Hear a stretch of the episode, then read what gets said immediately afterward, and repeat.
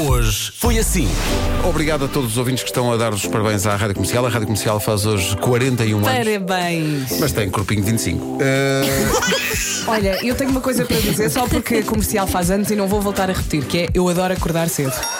Sou capaz de viver sem televisão, sem rádio comercial, nunca. Vocês são o antidepressivo, são o sol da minha vida, são a minha alegria. Obrigado por vocês fazerem parte da minha família. Nem imagino o quanto a rádio comercial é importante para mim. Hoje de manhã ao ouvir até me emocionei, desculpem, porque todas as manhãs eu começo convosco a rir e assim continua o meu dia. Muito, muito obrigado por estarem aí. Vocês são muito importantes para mim. Há cerca de sete anos emigrei para a França e foram os piores anos da minha vida.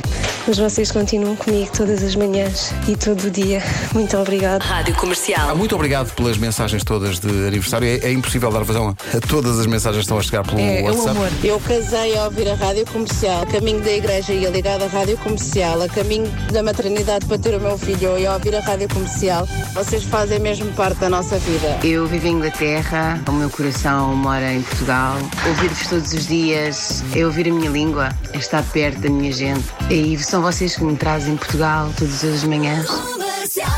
Desafiar o coronavírus não é ser rock and roll, é ser só estúpido e egoísta, porque a fanfarronice de uns pode ser a doença de outros, e isso é ser cromo no pior dos sentidos. Eu dou por mim a ver pessoas que há umas semanas se revoltaram e bem com a história das corridas ilegais noturnas de automóveis, a serem agora uma espécie de corredores ilegais de coronavírus. E é por isso que, nesta edição da Caderneta de Cromos, eu quero aqui dizer alto e bom som: não sejam cromos. Protejam-se e protejam os vossos. E se é tão importante não perderem o sol por estes dias, existe uma coisa nova e super prática, chama-se varanda. Ok, não tem mar, mas o mar não se vai embora. O mar espera que isto acabe no sítio dele, que é o que todos devíamos fazer, que é para daqui a uns anos, numa edição qualquer de uma caderneta de cromos do futuro, falarmos destes dias do coronavírus como uma coisa inacreditável pela qual passamos e da qual saímos.